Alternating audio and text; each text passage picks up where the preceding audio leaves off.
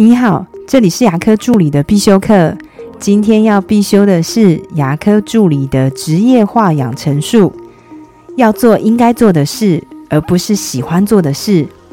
在你的职位上，哪些应该算是应该做的事呢？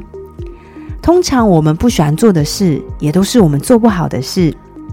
就像在诊所里，有些助理呢，他会挑医师跟诊，或者是他只做一些他擅长的事。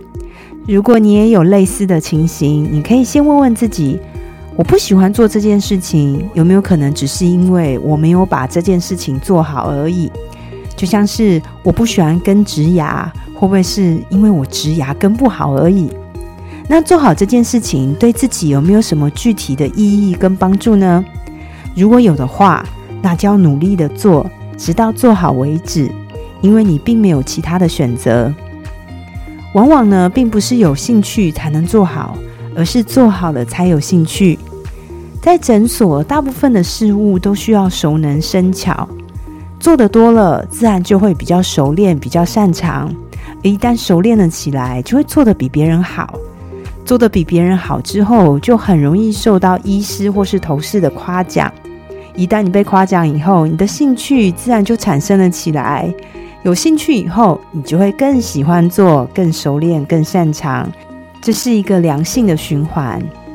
但是同样的，你需要做的比别人更好，你投入的时间也要比别人多。所以，通常在没有兴趣的背后，只是因为没有把这件事情做好而已。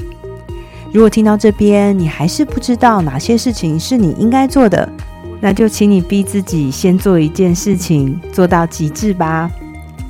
先做应该做的事情，因为当你把事情做得好之后，你就会发现，或许这也是你喜欢的事哦。